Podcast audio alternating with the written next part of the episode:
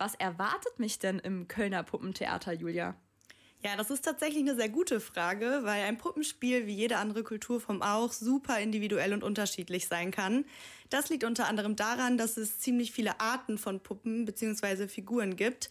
Manche PuppenspielerInnen arbeiten zum Beispiel mit Tischfiguren, während andere viel lieber Marionetten verwenden. Die Dinger, die man unter anderem aus der Kinderserie Sesamstraße nennt, heißen übrigens Klappfiguren.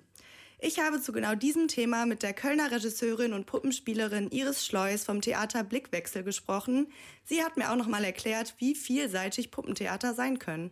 Die meisten Puppenbühnen sind wirklich mobil. Das heißt, sie kreieren Stücke und äh, reisen mit den Stücken rum. Dann gibt es feste Häuser, die eben äh, Puppentheater sind.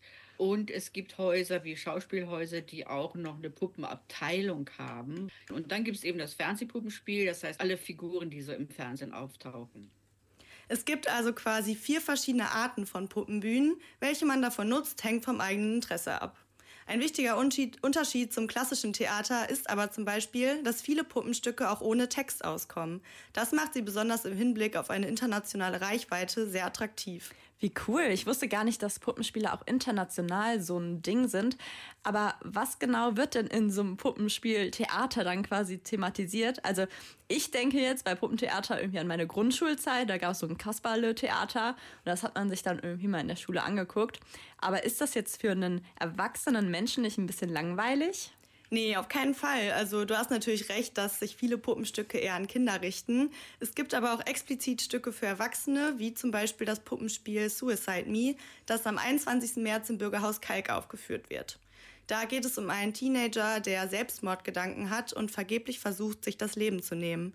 Generell können aber auch Kinderstücke für Erwachsene interessant sein. Warum genau, hat Iris Schleus mir so erklärt. Es gibt Kinderstücke, wo man denkt, oh mein Gott, ja, das ist wirklich nur für Kinder, das langweilt Erwachsene. Aber es gibt auch äh, Stücke, da steckt dann auch Erwachsenenhumor drin, was Kinder gar nicht so unbedingt dann an der Stelle verstehen. Was macht nichts, aber Erwachsene freuen sich dran.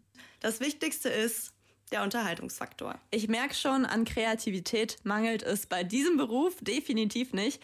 Aber wie schafft man es überhaupt so dahin zu kommen, also Puppenspielerin zu werden? Fängt man da erstmal an, so Stücke zu schreiben und zieht dann quasi irgendwie freiberuflich von Theater zu Theater oder wie kann ich mir sowas vorstellen? Ja und nein. Also was die allgemeine Ausbildung angeht, gibt es verschiedene Möglichkeiten. Man kann zum Beispiel in Berlin oder Stuttgart den Studiengang zeitgenössische Puppenspielkunst oder Figurentheater belegen. Auch eine Weiterbildung an einem Institut oder ein fachfremder Quereinstieg in die Welt der Puppen ist möglich. Wenn man dann in die Berufspraxis einsteigt, sollte man sich außerdem entscheiden, ob man lieber als Festangestellter oder selbstständig arbeiten möchte. Auch eine Kombi aus beiden ist möglich. Die meisten leben aber von Projektarbeit, das heißt, sie kreieren ein Puppenstück und treten damit in verschiedenen Theatern auf. Ein bisschen äh, kann man sich das vorstellen wie bei MusikerInnen, die für bestimmte Gigs gebucht werden. Viele Puppenspielerinnen haben übrigens auch einen Proberaum. Der von Iris zum Beispiel ist in einem Atelier in Köln-Poll. Dort kann man auch vorbeikommen und sich ihre verschiedenen Puppentheater anschauen.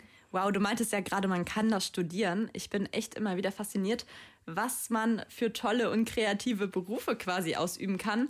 Wenn ihr jetzt auch Lust bekommen habt, in die Welt des Puppenspiels reinzuschnuppern, kann ich euch auf jeden Fall das Puppenstück Suicide Me am 21. März im Bürgerhaus Kalk ans Herz legen. Ähm, das war ein Tipp von meiner Kollegin Julia und Dafür ähm, findet ihr den Link auch auf unserer Webseite. www.kölncampus.com www